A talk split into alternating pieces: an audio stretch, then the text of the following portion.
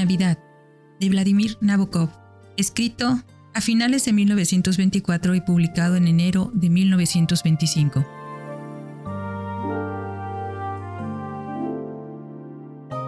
Una producción de Cucharaditas de Ciencia.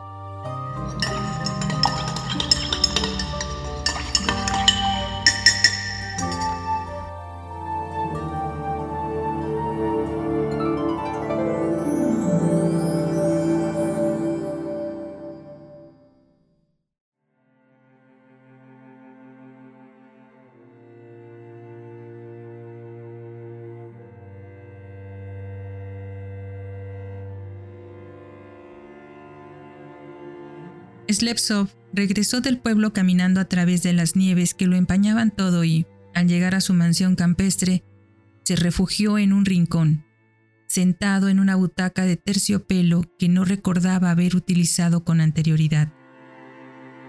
Es el tipo de cosas que sucede después de una gran calamidad, y no es tu hermano, sino alguien a quien apenas conoces, un vecino que vive en la granja contigua y a quien nunca has concedido demasiada atención. Alguien con quien habitualmente apenas intercambias una palabra, quien te conforta con sus palabras sabias y amables, y es él quien te alcanza el sombrero que se te ha caído una vez que ha terminado el funeral, y tú estás roto de dolor, con los dientes que te castañean y los ojos cegados por el llanto.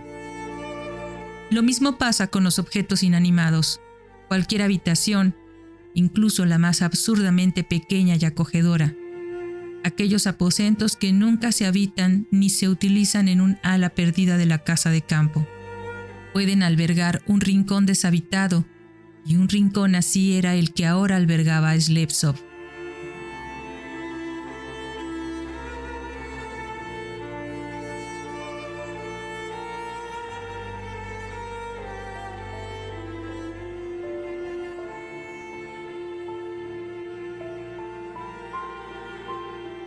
El ala conectaba, a través de una terraza o galería de madera, obstruida ahora por la nieve acumulada de nuestra Rusia del norte, con la vivienda principal que solo se utilizaba en verano.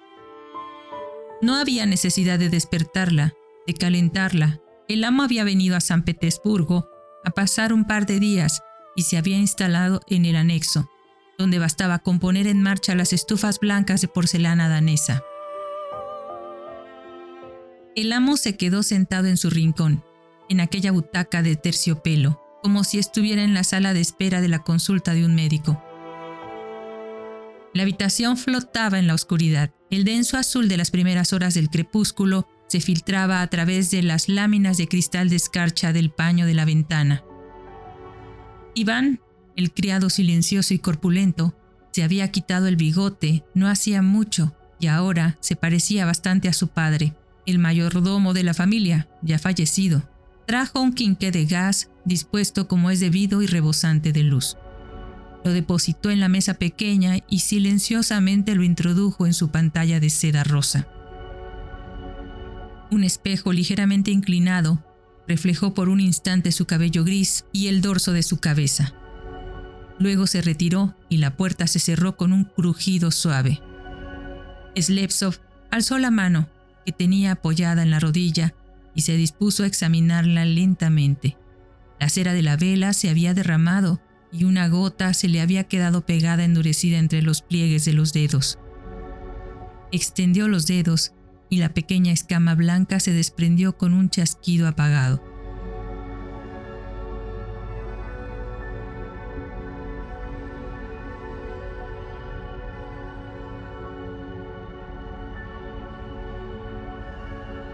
A la mañana siguiente, después de pasar una noche entregado completamente a sueños sin sentido, fragmentarios, sin relación alguna con su dolor, cuando Slepsov salió a la fría terraza, una tabla de la madera del suelo emitió un ruido como el disparo de una pistola bajo sus pies, y los reflejos de múltiples colores de los distintos paños de la ventana formaron un paraíso de rectángulos cromáticos en los asientos de madera lavada y desnuda, sin cojines, que se alineaban a lo largo de las ventanas y bajo el alfeizar. La puerta se le resistió al principio, para luego abrirse con un crujido como de mandíbula lasciva, y la escarcha deslumbrante le hirió en el rostro. La arena rojiza, que alguien había arrojado providencialmente sobre el hielo que cubría los escalones del porche, parecía canela, y de los árboles colgaban ramas de hielo hendidas en un azul verdoso. Los muros de nieve alcanzaban las ventanas del anexo, atrapando con fuerza la pequeña y confortable estructura de madera en sus garras de hielo. Los pequeños túmulos de un blanco cremoso que albergaban lo que en verano eran macizos de flores se alzaban ligeramente sobre la nieve del suelo delante del porche y a lo lejos acechaba el resplandor del parque donde hasta el más pequeño apéndice de las negras ramas lucía con un brote de plata, y los abedules parecían querer recoger sus garras verdes bajo el peso de su carga brillante color de ciruela.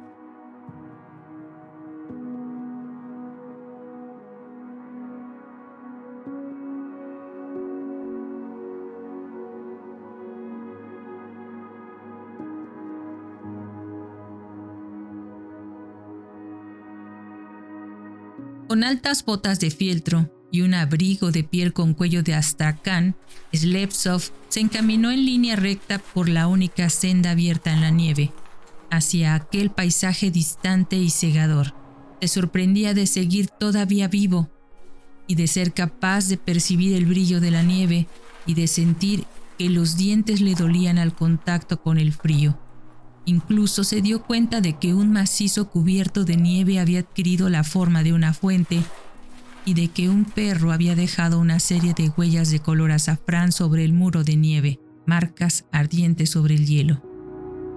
Un poco más lejos, los postes de un puente peatonal sobresalían por encima del manto nevado, y al llegar allí Slepsov se detuvo. Con amargura, con rencor, limpió a golpes la barandilla de aquel manto velludo de nieve.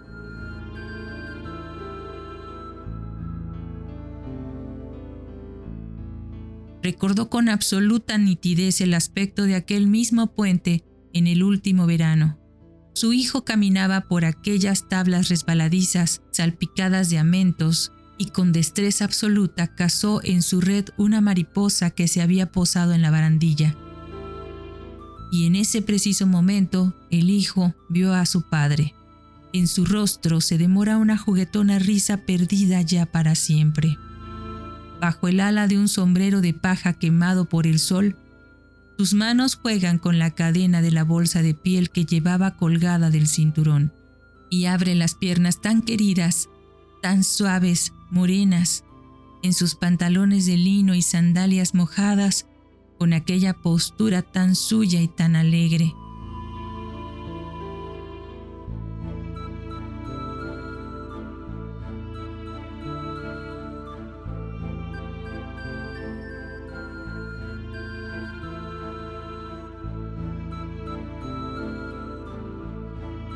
Murió en San Petersburgo hace solo unos días, después de murmurar incoherentemente en su delirio historias diversas acerca del colegio, de su bicicleta, de un gran insecto oriental, y ayer Slepsov había llevado el ataúd. Agobiado, parecía con el peso de toda una vida, al campo, al panteón familiar junto a la iglesia del pueblo. Estaba todo tan silencioso y tranquilo como solo puede estarlo un día helado de sol. Slepsov alzó la pierna, Salió del sendero dejando tras de sí huellas azules en la nieve y se abrió camino entre los troncos de unos árboles inquietantemente blancos hasta llegar al lugar donde el parque terminaba abruptamente cortado por el río.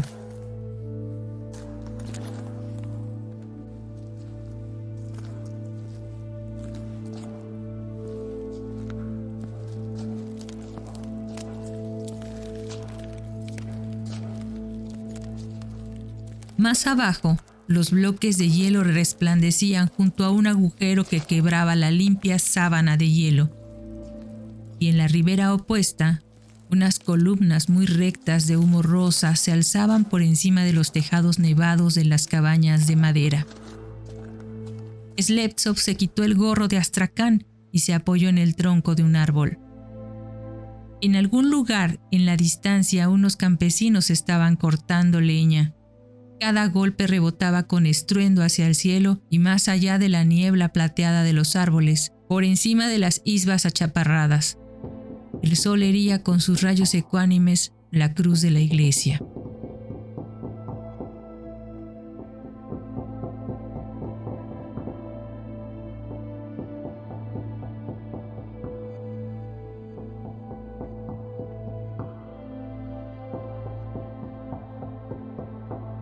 Y allí fue donde encaminó sus pasos después del almuerzo en un viejo trineo de respaldo recto. La crin del caballo negro chasqueaba con fuerza en el aire helado. Las blancas plumas de las ramas cercanas al suelo se deslizaban por encima de su cabeza, y las huellas que veía ante sí restallaban con un brillo azul de plata.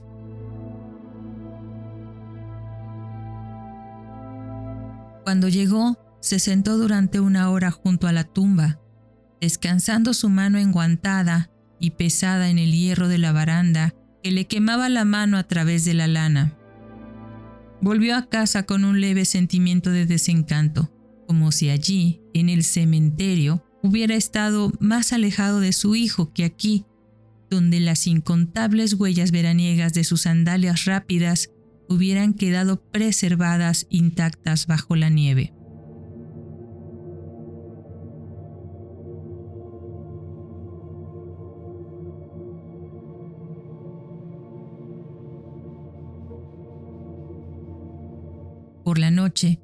Abrumado con una especie de ataque agudo de tristeza intensa, mandó a abrir la casa principal. Cuando la puerta se dio con un lamento poderoso, dando paso a una brisna de rara frescura, impropia del invierno, procedente del sonoro vestíbulo enrejado en hierro. Slepsov tomó la lámpara de las manos del guarda y entró solo en la casa.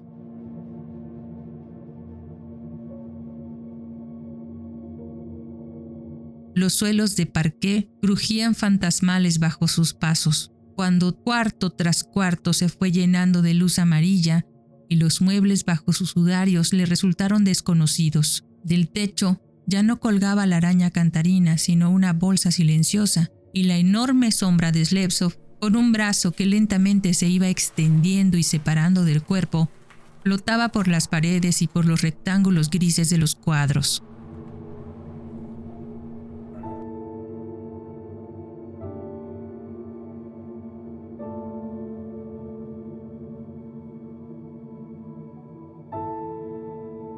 Hasta la habitación que había construido en el estudio de su hijo en el verano.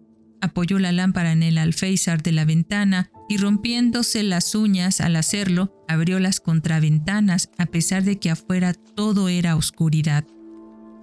La llama amarilla del quinqué que ardía se reflejó en el cristal azul en el que también, y por un momento, se dibujó su rostro amplio y barbado.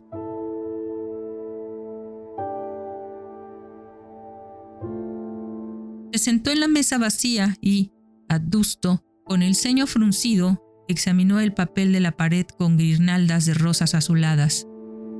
Un escritorio estrecho, como de oficina, con cajones de arriba a abajo. El sillón y las butacas bajo sus fundas. Y de repente, dejando caer la cabeza sobre la mesa, empezó a temblar apasionada, ruidosamente, apoyando primero sus labios y luego sus mejillas mojadas contra la madera fría y polvorienta, y se aferró entre convulsiones a las esquinas distantes de la mesa.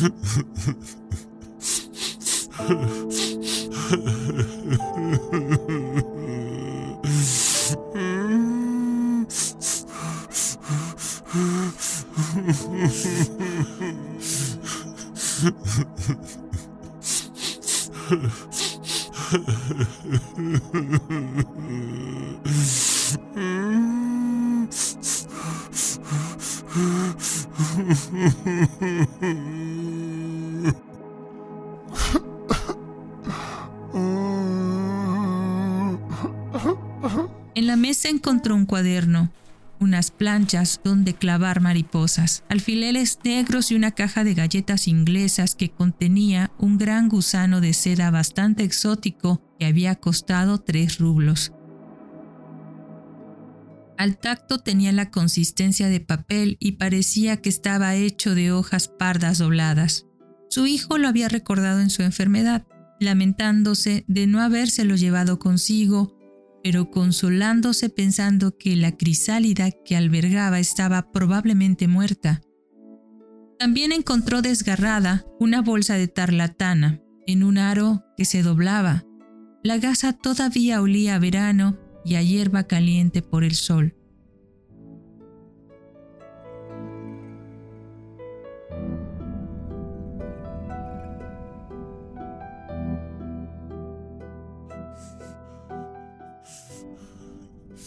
Luego, sin dejar de llorar con todo su cuerpo, empezó a sacar uno a uno, inclinándose casi hasta el suelo, los cajones con cubierta de cristal de escritorio.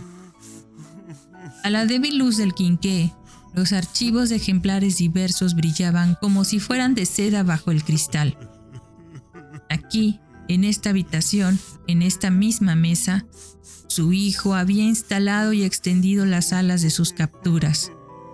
Primero insertaba un alfiler en el insecto que había matado con todo cuidado y lo pegaba a la tabla de corcho entre hileras de lana ajustables y agarraba cuidadosamente planas las alas todavía frescas y suaves. Ahora ya estaban secas Hacía tiempo que lo estaban y habían sido dispuestas en el escritorio, aquellas pavo real espectaculares, aquellas deslumbrantes olmeras y nazarenas y las distintas falenas, algunas montadas en posición supina para mostrar sus tripas color de madreselva. Su hijo pronunciaba sus nombres latinos con un tejido de triunfo o con una expresión de desdén. Y aquellas mariposas, las mariposas, las primeras Aspen Hawk de cinco veranos atrás.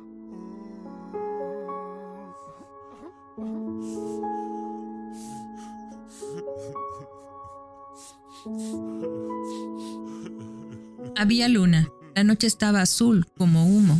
Unas nubes modestas se esparcían por el cielo sin llegar a tocar la luna, delicada, helada, los árboles, masas de escarcha gris, lanzaban sombras oscuras en las paredes de nieve que destellaban aquí y allá en chispas metálicas. En la habitación tapizada y calentada del anexo, Iván había colocado un abedul de dos pies en un macetero de barro sobre la mesa y estaba poniendo una vela en la cruz de su rama superior cuando Sleptsov llegó a la casa principal.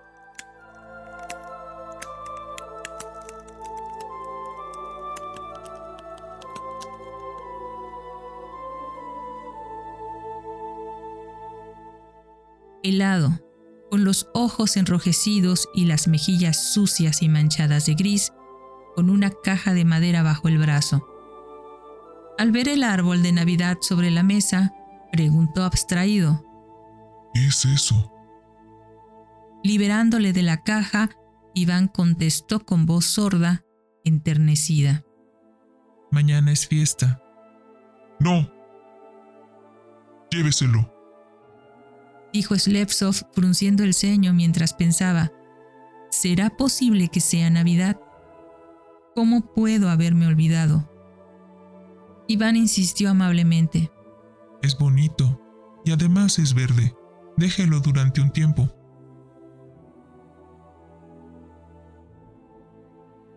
Por favor, lléveselo. Repitió Slevsov y se inclinó sobre la caja que había traído consigo. En ella atesoraba las posesiones de su hijo, la red para cazar mariposas, la lata de galletas con el capullo de seda, la tabla donde clavaba las mariposas, los alfileres en su caja de laca, el cuaderno azul.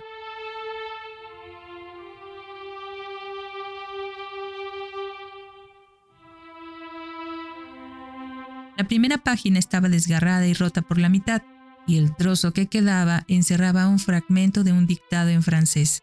A continuación habían entradas y anotaciones cotidianas, nombres de mariposas que había capturado y otras notas. He caminado por el pantano hoy hasta llegar a Borovich.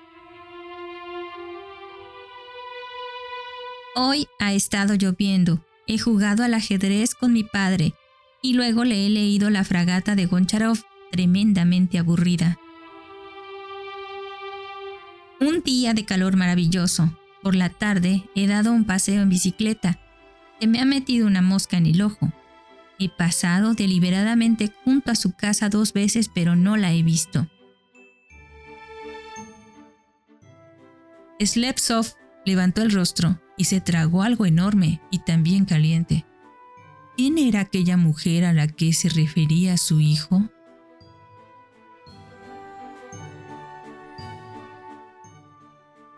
Como siempre, he dado mi paseo en bicicleta. Continuó leyendo. Casi nos cruzamos con la mirada, mi amor, mi amada. Esto es inconcebible. Susurró Slepsov. No puedo ni imaginarme. Volvió a inclinarse, descifrando con avidez aquella letra infantil que aún no conseguía mantener líneas ni márgenes. Hoy he visto un ejemplar de Vanessa Atalanta. Eso quiere decir que ha llegado el otoño. Por la noche, lluvia. Probablemente me haya ido y ni siquiera nos hemos conocido. Adiós, mi amor. Me siento tremendamente triste.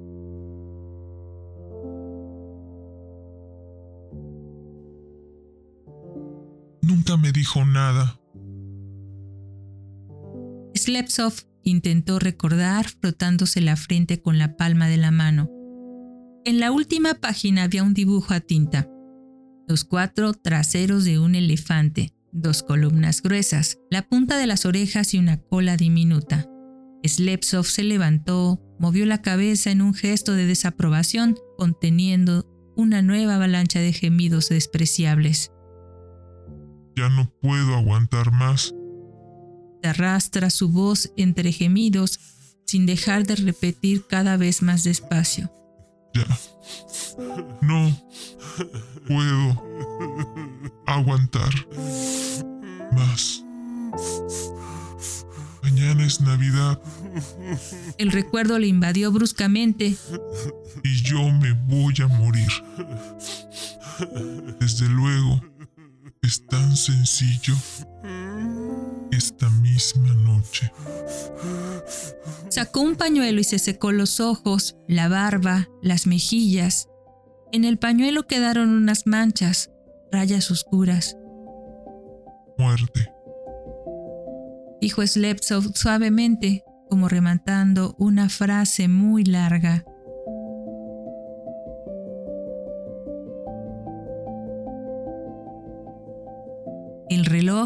Dio la hora.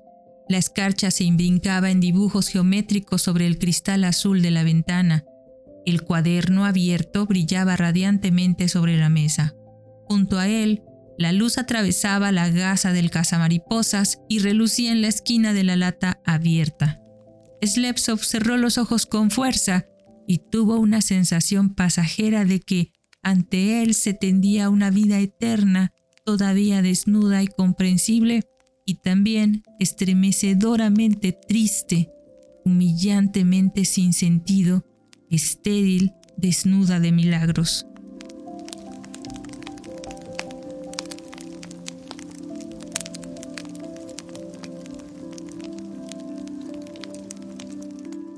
En ese preciso momento se oyó un chasquido, un ruido débil como de una goma que se estira hasta romperse. Slepsov abrió los ojos. El gusano de seda en su lata de galletas había estallado y una criatura negra y toda arrugada, del tamaño de un ratón, reptaba por la pared por encima de la mesa.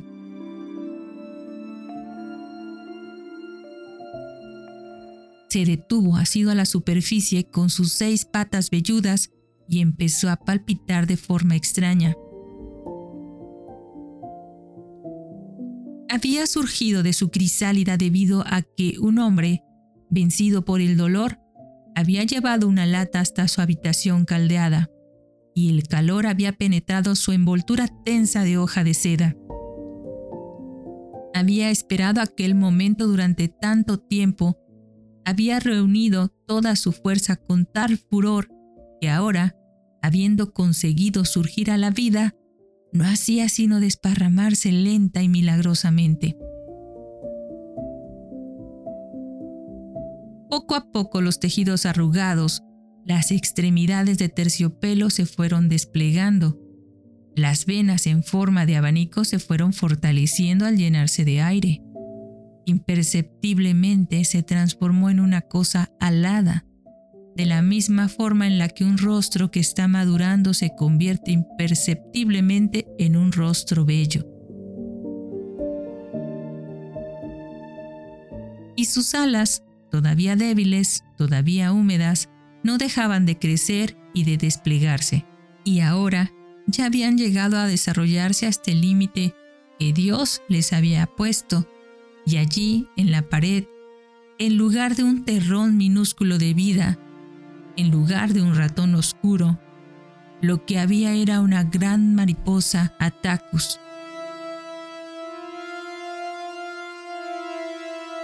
Como esas que vuelan, como pájaros, en torno a las lámparas en el crepúsculo de la India. Y entonces, aquellas poderosas alas negras, cada una con su mancha vidriosa y su vello púrpura enganchado al polvo de sus bordes, respiraron a fondo bajo el impulso de una felicidad tierna, devastadora, casi humana.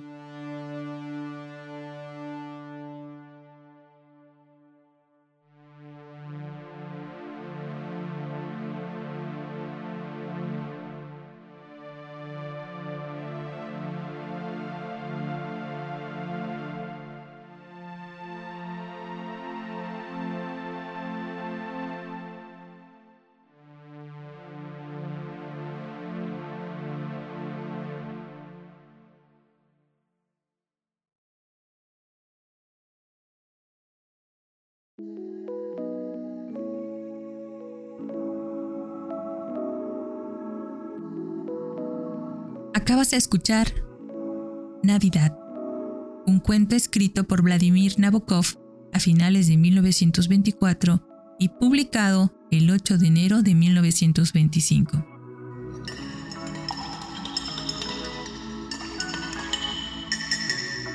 Una producción de Cucharaditas de Ciencia, con la voz de Gladys Yáñez.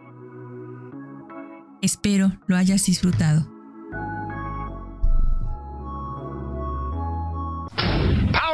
Let's go.